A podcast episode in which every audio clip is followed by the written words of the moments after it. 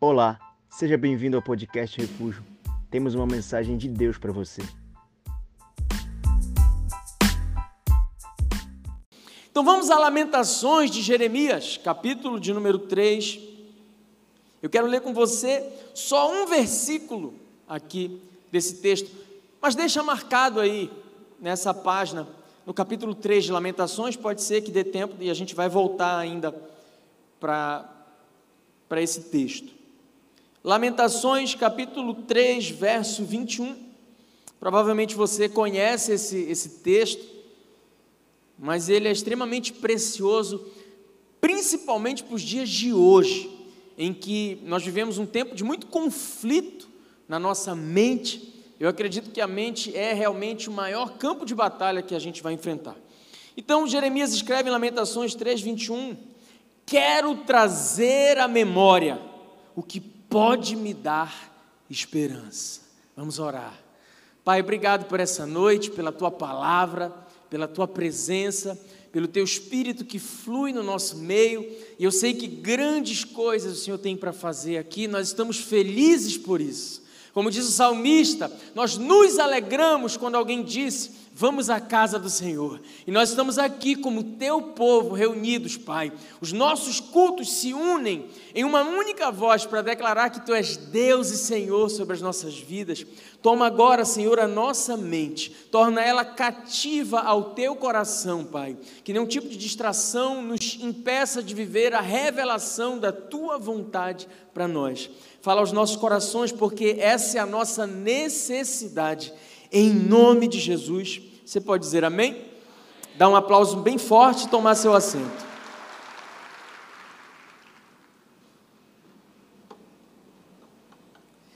Jeremias ficou conhecido como o profeta de muitas lágrimas. Ele ficou conhecido como um profeta chorão. Imagine você assumir um ministério, assumir uma célula, e você começa muito empolgado a fazer a sua célula, a liderar, a cuidar de pessoas, só que ninguém te ouve. E você se prepara no próximo sábado, você prepara o melhor lanche, você prepara a melhor palavra, a melhor dinâmica, você decora toda a célula e você está muito empolgado. E quando chega no sábado, não dá ninguém. No outro sábado, não dá ninguém. No terceiro sábado, Algumas pessoas vão, mas aquelas pessoas que foram, elas ficam mexendo no celular, conversando, não dão atenção para aquilo que você está falando. Você faz o apelo, alguém quer se entregar para Jesus. O cara olha a unha, a menina puxa a serrinha, um fica olhando para o outro. Que horas é que é o lanche mesmo? Vai ter lanche aqui? Estou sentindo um cheiro aqui, o que é o lanche hoje? Porque se for creme cracker de novo, ninguém suporta. Sábado que vem ninguém vem mais de novo. Pois é, Jeremias foi colocado numa fria como essa. Ele foi levantado em um tempo de vergonha sobre Israel. Mas o povo não dava ouvidos. E Jeremias clamava pelo povo, orava pelo povo, jejuava pelo povo. E o próprio Deus, quando falava com ele, dizia: Jeremias, o povo tem o coração duro. Jeremias, o povo não está te ouvindo, não vai te ouvir. E Jeremias cada vez mais chorava, se lamentava. E Deus entregou para ele o privilégio de escrever um livro que, traduzido do original, esse livro se chama Choro em Alta Voz. O cara escreveu um livro só falando sobre chorar. Porque ele foi um líder que semeou muito e aparentemente não colheu. Então ele se lamenta um bocado. E ele começa a viver uma série de problemas na sua mente. Ele começa a se queixar. Ele começa a realmente se lamentar.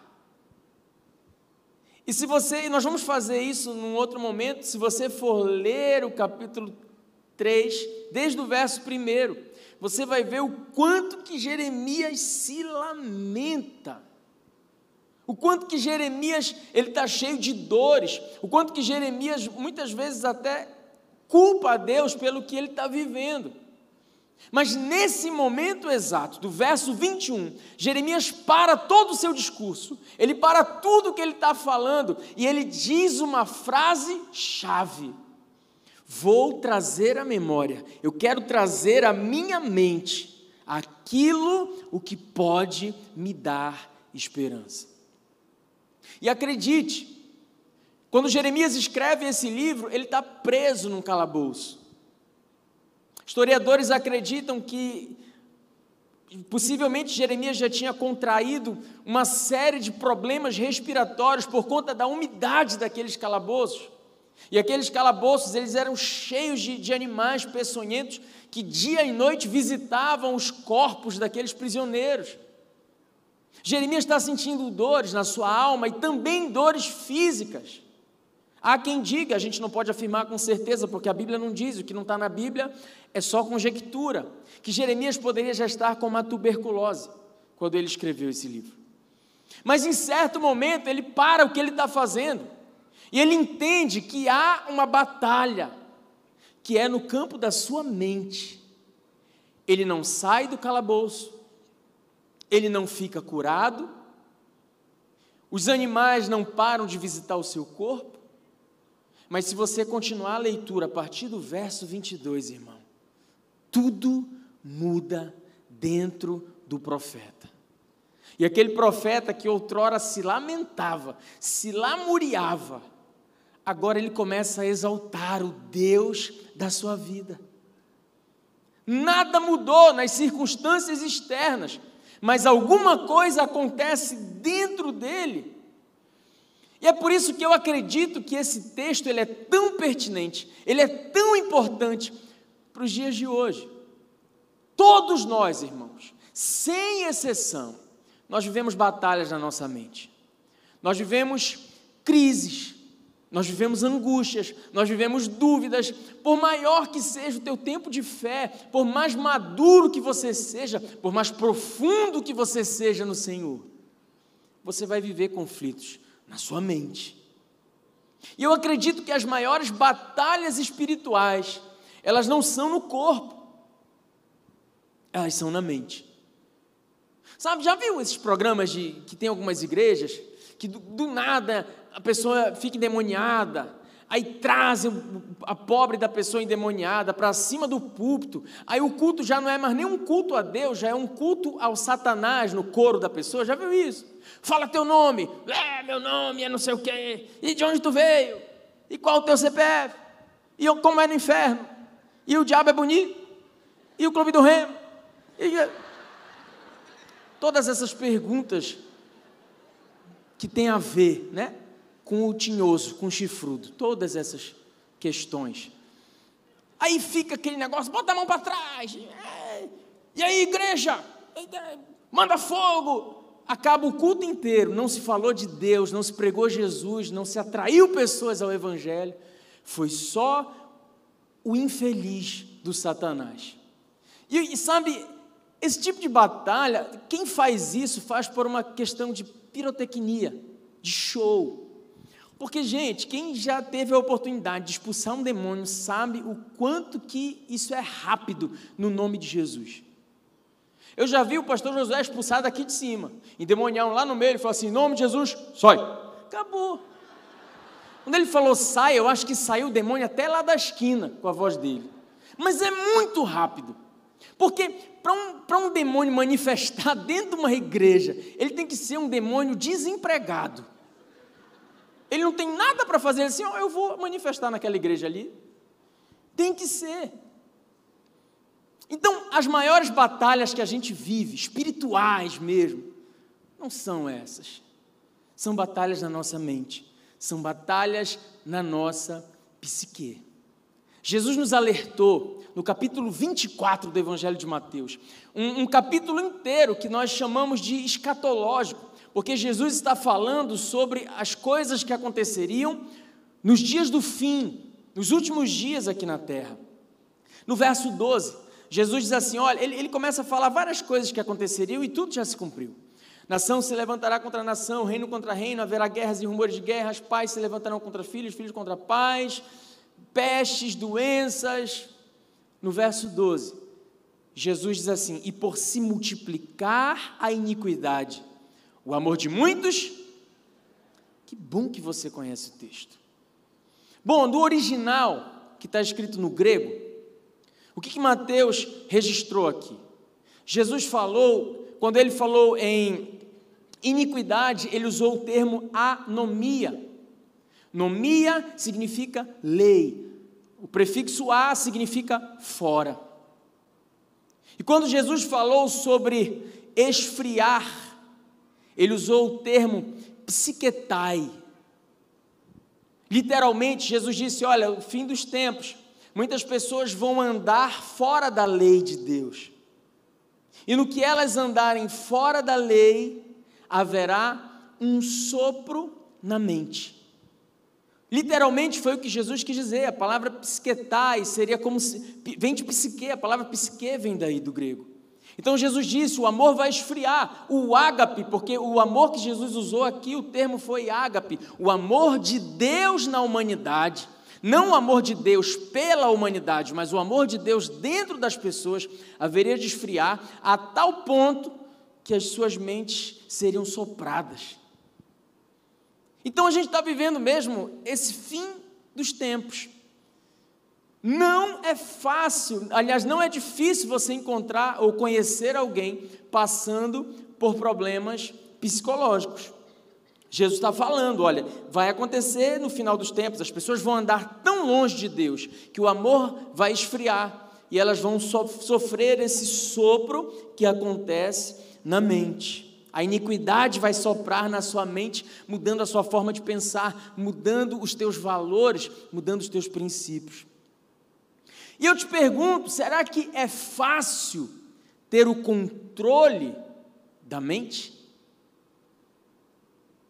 Será que é tão simples assim? E eu sei que me ouvem aqui psicólogos, psiquiatras, pessoas do ramo, eu não sou do ramo, eu, eu, eu, me recolho a minha insignificância e fico na palavra, mas eu sei o quanto é difícil a gente controlar. Você já se pegou tendo pensamentos que você normalmente não teria? Você, você já se pegou em situações que você diz assim: Poxa, eu já aconselhei um discípulo meu exatamente sobre isso, e agora eu estou vivendo esse problema.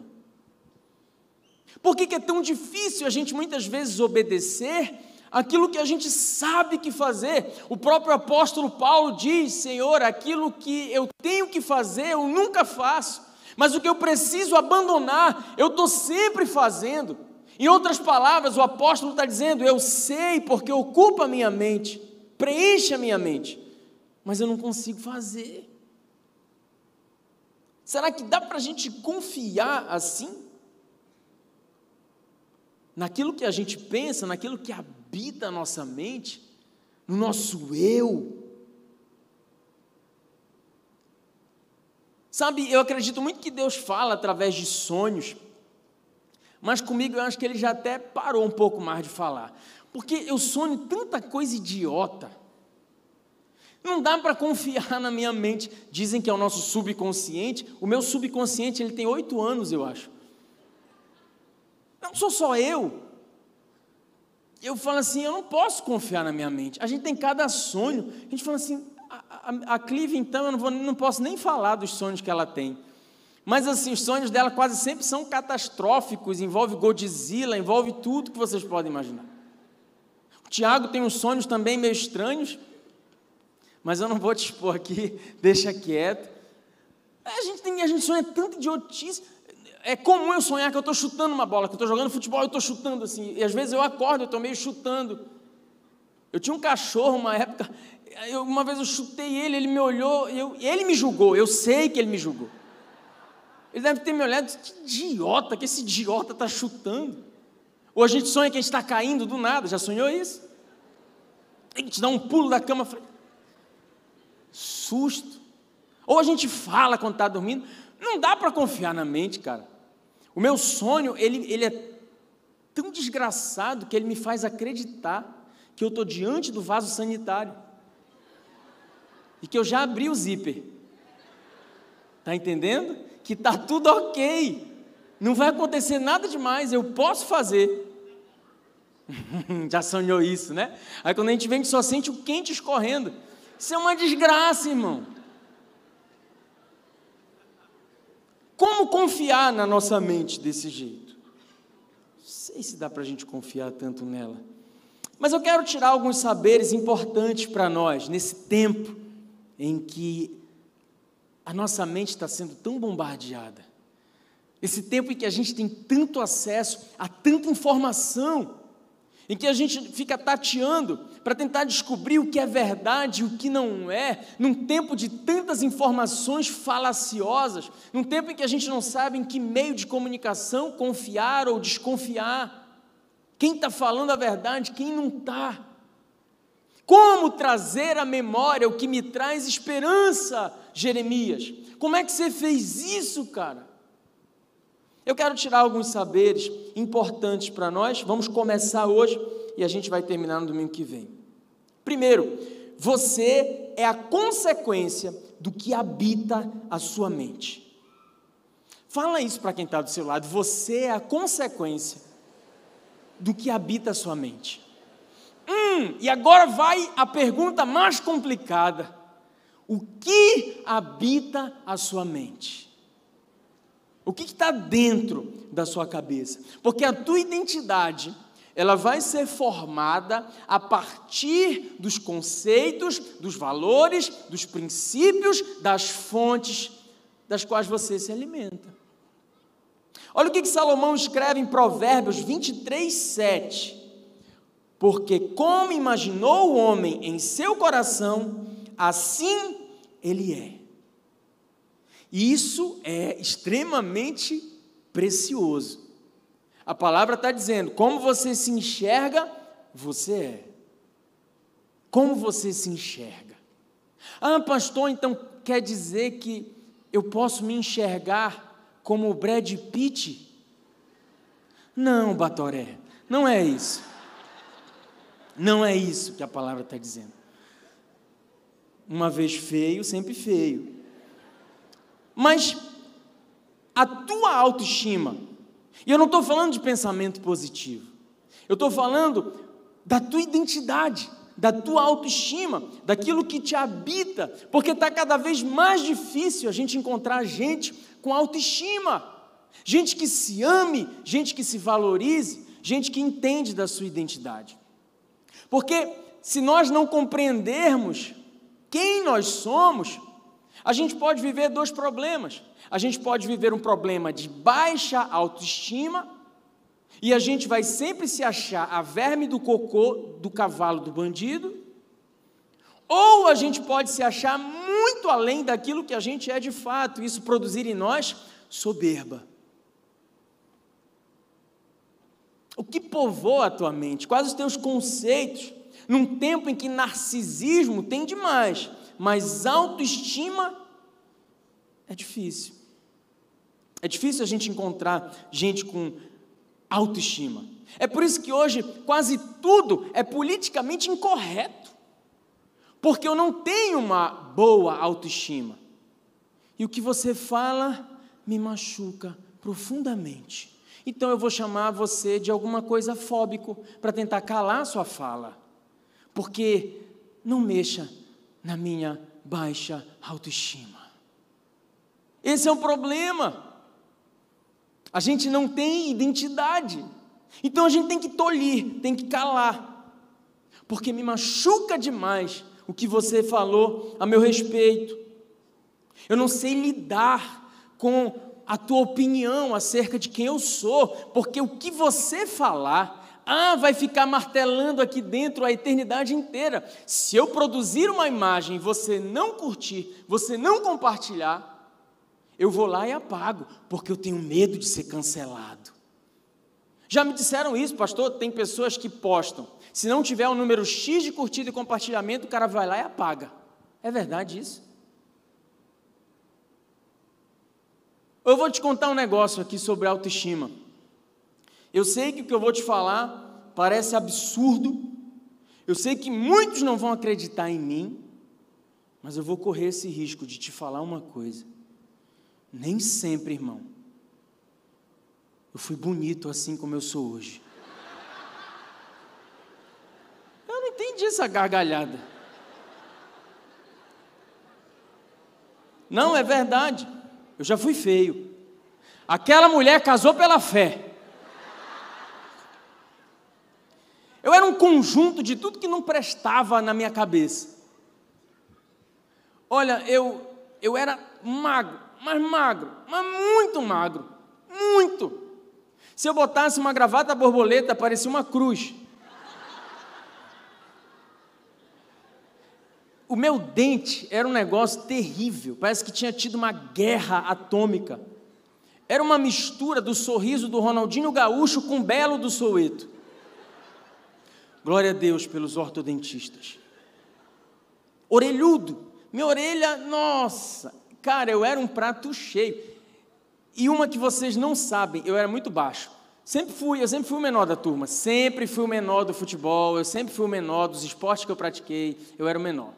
Eu era o menor, eu era o conjunto perfeito, cara. Se colocasse a minha foto no maço de cigarro, as pessoas paravam de fumar. Eu era esse cara. Não de verdade. Eu chegava nos lugares, o pessoal falava assim: égua, avisa. Eu falava, mãe, eu moro aqui. Chegou um momento que eu cansei de ser feio. E aí eu virei um feio cansado. É difícil.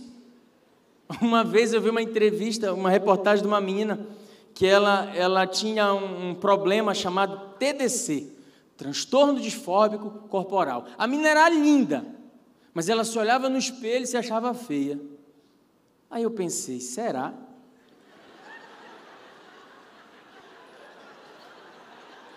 Eu, eu, vou, eu vou me tratar disso aí. Falei assim, de repente, eu vou no médico, vai que ele me ajuda a vencer. Falei para o médico, falei, doutor, eu vim me tratar. Ele falou, o que você tem? Falei, TDC. Ele falou, não tem não. Falei, não, mas é que eu me olho no espelho, eu me acho feio, doutor, pelo amor de Deus, o que eu tenho? Ele falou, razão. Mas olha, eu vou te falar uma coisa. Essa risada foi bacana. Cara, eu nunca, eu nunca tive. O Bruno lembra, cara, como eu era feio. Passou. Louvado seja o nome do Senhor. Mas eu vou te falar, eu sempre tive uma estima legal. Eu não pegava corda, eu tive todo tipo de apelido que vocês possam imaginar. Eu me divertia com isso, cara. E eu falava assim: um dia eu vou casar com uma mulher bonita. Fé, visão. Vou casar. O dia que o pastor Josué foi orar para a gente namorar, ele falou: logo, logo ver esse casamento. Eu falei: Amém, Jesus. Vou casar. Se eu casei, você pode casar também. Égua do amém forte foi com fé. Então, olha, é, eu vou te falar, isso nunca me diminuiu, cara. Muito pelo contrário. A minha estima sempre foi legal. Mas eu sei que nem todo mundo é assim. Os caras falavam assim, mano, pelo amor de Deus, tu não vai casar. Eu falava, bicho, eu sou feio, mas eu tenho um papo muito bacana. Eu sou interessante. Eu me achava interessante mesmo. Falava, pai, eu leio de tudo, eu converso de tudo. Dificilmente eu vou entrar numa roda. Alguém vai estar conversando sobre algum assunto e eu não vou saber falar. Dificilmente. Mas sabe, é um problema de, de visão muitas vezes.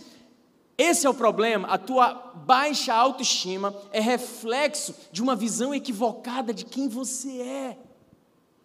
Pastor, mas eu sou feio. Mas, cara, amém, feio. Mas você tem muitos outros atributos. Você, sabe, você precisa trazer a tua memória que pode te trazer esperança. Buscar a tua identidade em Cristo. E isso é o que te faz viver, cara, além das expectativas de um padrão pré-estabelecido lá fora. É você desencanar mesmo. É você não, não se martirizar pela situação. Então, nós somos o resultado, nós somos a consequência de tudo aquilo que habita nossa mente. Se nós nos enxergarmos como derrotados, derrotados seremos. Vamos viver como se derrotados fôssemos. E essa visão equivocada te faz perder a batalha antes mesmo de entrar nela. Porque isso é o que povoa o teu pensamento. É você não entender o valor que você tem para um Deus que deu seu Filho unigênito para que você não pereça, mas tenha vida eterna. É você não entender a graça, o favor de Deus sobre você, os propósitos, os projetos, que o seu Deus de Gênesis Apocalipse nunca perdeu nenhuma batalha. Que o seu Deus é aquele que faz o solitário habitar em família. O que tem que mudar muitas vezes não é o que está ao nosso derredor, é o que está dentro da gente são os nossos conceitos, a nossa forma equivocada de julgar o outro ou de julgar a si mesmo. Em outras palavras, desencana um pouquinho mais. Para de viver em função do que vão pensar, do que vão falar, do que vão postar, do que vão me cancelar, do que vão, ah, eu não posso. Desacelera um pouco essa tua necessidade de ser acolhido lá fora. Aqui dentro, irmão, graças a Deus, tudo que a gente precisa para se sentir acolhido é que a gente abra o coração. Porque aqui você vai encontrar pessoas dispostas a te inserir na vida delas. Ser igreja é nunca mais caminhar sozinho. Ser igreja é ter gente para rir e gente para chorar com a gente. É ter essa convicção de que a gente está habitando num lugar seguro. E na medida em que a gente vai caminhando com Deus, Deus vai mudando os nossos conceitos. Deus vai mudando aquilo que habita na gente. Deus vai mudando a nossa visão, Deus vai mudando a nossa autoestima. Deus vai mudando a nossa forma de enxergar, os nossos sonhos, os nossos planos. O que, que habita em você? O que, que habita a tua mente?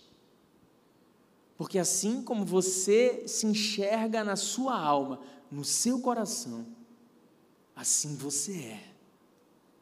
E se você não compreender isso, você vai viver sempre precisando do aplauso alheio. Você vai viver sempre necessitando da concordância de quem quer que seja, e isso não é vida, irmão. Isso não é vida. Porque o único que, que seria trágico te rejeitar, já te aceitou. De alguma forma te atraiu para cá essa noite. De alguma forma ele moveu céus e terras para te dizer que você é precioso. De alguma forma ele usou alguém para te mandar uma mídia social no Instagram, de alguma forma alguém te ligou, te mandou uma mensagem. Se você tiver olhos espirituais, você vai entender que Deus armou, arquitetou um plano para te dizer que te ama. Para te dizer que você é precioso para te dizer que você é importante para alguém. Que você precisa é trabalhar isso na tua mente. Você tem pessoas que se importam com você.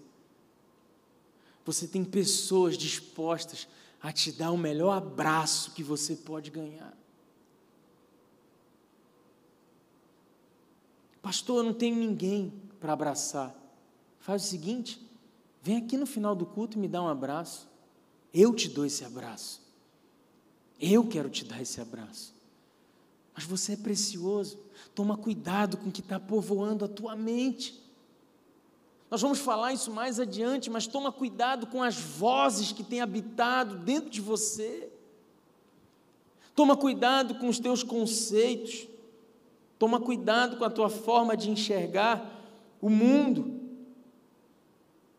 Você é tão precioso que Deus amou o mundo de tal maneira que Ele deu seu Filho único para te salvar. E que, você, o que eu preciso fazer, pastor? Se render.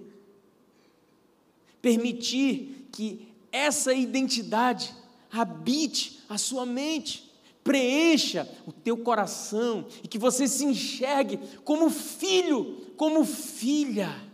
Essa é a sua identidade. Foi para isso que nós, seres humanos, fomos criados. A palavra Adão significa criado para um propósito maior. Mas ele errou, pastor, sim. Por isso Deus estabeleceu o sacrifício. E por isso, depois, ele se fez o próprio sacrifício para morrer no meu e no seu lugar. Sabe, se um dia você quiser uma prova de amor de alguém, não vai para o Instagram, não vai para o Tinder, vai para a cruz. Se talvez você sempre tenha desejado que alguém morresse de amor por você, alguém morreu já. Morreu para te salvar. Morreu e naquela morte ele morreu gritando para mim e para você: Eu te perdoo. Eu morri a sua morte para que você pudesse viver a minha vida. Isso precisa habitar o teu pensamento. Isso precisa te trazer esperança. Porque, como Paulo afirma, Cristo em nós é a certeza, é a esperança da glória. Cristo em nós é a convicção de que vai ficar tudo bem. E se não está bem ainda, é porque não chegou o final, irmão. Eu já li a Bíblia toda e no final tudo dá certo. Deus vence, a sua igreja vence. Se ainda não deu certo na tua vida, é porque ainda não chegou o final. Isso precisa povoar o teu coração. Eu quero que nessa batalha da sua mente, você saia hoje daqui com pelo menos essa certeza: você é amado, o Senhor te ama, e o amor dele não é um amor discursivo, porque João 3,16 poderia dizer: Deus amou o mundo, e ter parado aí, mas o texto continua. Ele diz que Deus amou o mundo de tal maneira que Ele provou o seu amor por nós. Todos os dias, Ele continua provando o seu amor. E Ele prometeu, isso precisa habitar a tua psique. Ele prometeu, Ele disse que nós teríamos dias difíceis, a Bíblia fala de dias maus. Jesus falou: Olha, tem de bom ânimo, no mundo vocês vão ter aflições, preparem a mente de vocês. Aleluia. Preparem, se preparem para isso. Bem aqui agora. Pastor Josué, ele é nosso profeta, ele é profeta sobre a minha vida. Às vezes ele me lança umas palavras que elas ficam no meu coração por anos a fio. Sem mais nem menos, ele me chamou e ele falou aqui, ó, vocês vão chegar em dois mil, rápido vocês vão chegar em dois mil pessoas. A minha palavra para você é o seguinte, prepara o couro. E eu falei, como assim? Ele falou, prepara, prepara para apanhar. Vocês vão entrar num outro nível agora e vai começar a apanhar. Vão começar a falar coisas. Vocês vão começar a tocar em algumas feridas. Prepara o couro. Eu dei um abraço nele, vim subindo essa rampa daqui de trás, com o couro preparado. Falei para minha esposa, que falei, o chefe falou para nós, vamos preparar o couro. Eu não sei o que é, mas eu creio e confio no meu profeta e eu prospero por isso. Pode vir, irmão. Ameaça de processo? Um monte. Depois começou a transmitir, tem vezes que até tira o chat do ar, que o povo me bate lá. E eu nem tenho rede social. Se tivesse, eu apanharia. Mas eu sei o que me habita. E o que me habita produz esperança em mim. Eu sei quem me chamou, eu sei o tamanho do amor dele por mim, eu sei quem eu sou, eu sei para onde ele está me conduzindo e eu sei o que eu prego aqui. Eu tenho responsabilidade com o que eu prego aqui. Não prego nada sem que ele tenha me falado ou tenha pregado para mim antes. Sabe o que me habita? paixão. Sabe o que me habita? Temor. Sabe o que me habita? Compaixão. Isso não é pensamento positivo, não, isso é fé. Fica de pé no seu lugar. Traz a memória o que te traz esperança. Permita que Deus possa te moldar. Permita que Deus possa mudar a tua concepção, os teus valores, os teus conceitos, os teus princípios. Mas para que isso aconteça, antes, você precisa negar você mesmo. Você é que tem gestão da tua mente e do teu coração. Provérbios 4, 23. Sobre tudo que você tem que guardar, guarda o teu coração. Guarda as tuas emoções, guarda as tuas convicções. Qual é a melhor forma de guardar isso? Salmo 35. Entrega o teu caminho ao Senhor. Para aí, salmista? Não, não, ainda tem mais alguma coisa. O que mais? Confia nele. E aí, salmista? E o mais? E o mais ele fará. Entrega. Entrega tudo. Mas entrega confiando. Entrega permitindo que ele seja o Alfa e o Ômega o princípio e o fim. Entrega permitindo que Ele seja o teu papai, o teu Senhor, o teu Deus. Porque Ele não erra, irmão. A gente erra, a gente dá com a cara na porta, a gente faz escolha equivocada, a gente tem que voltar ao caminho, tem que pedir perdão, a gente quebra a cara, se lasca, se fere. Mas Ele não erra. Nunca errou. Ele é Deus, Ele é soberano, Ele é perfeito. Ninguém melhor do que Ele para conduzir os teus passos, para conduzir a tua vida. Confia nele então. Deixa Ele ser Senhor da tua mente. Deixa Ele ser Senhor do teu coração. Você talvez tenha errado tanto até aqui. As tuas decisões só te levaram a te ferir e te machucar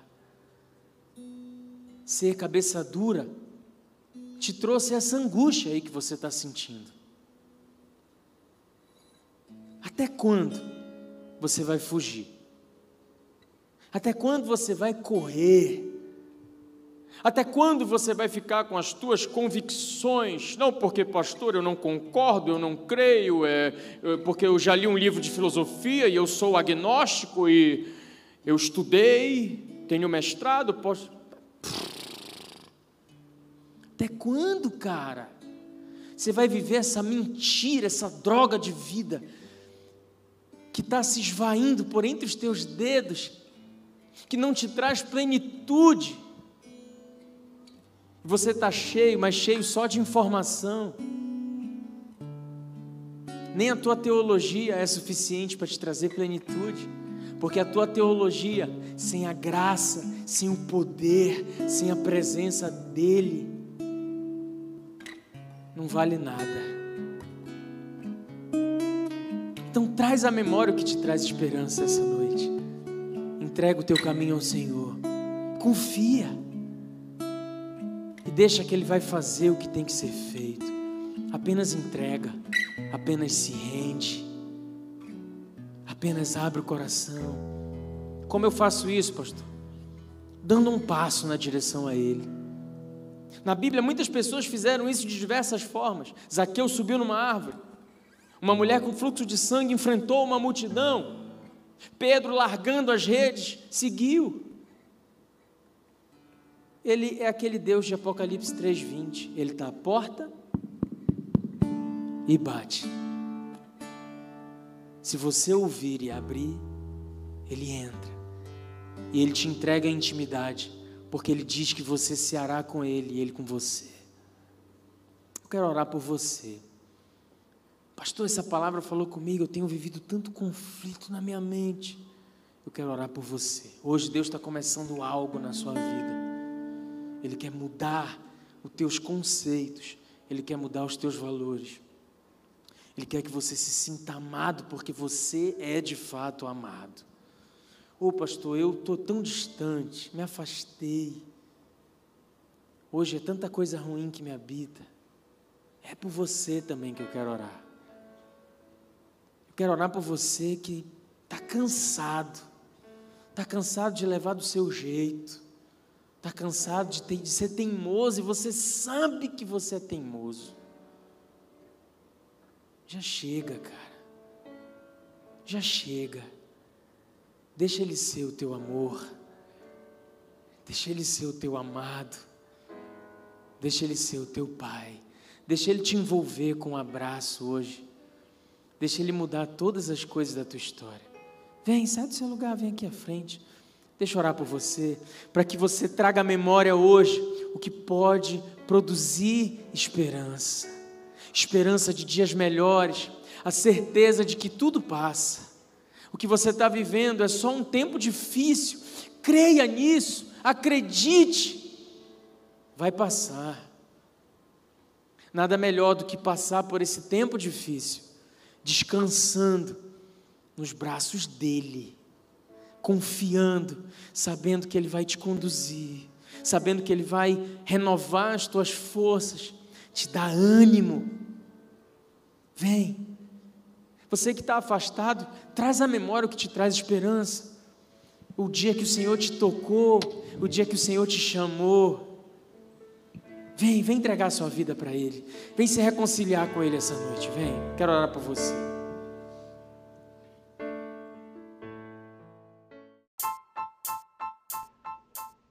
Esse foi o podcast Refúgio. Esperamos que tenha te abençoado. Para mais informações sobre nosso ministério, acesse nossas redes sociais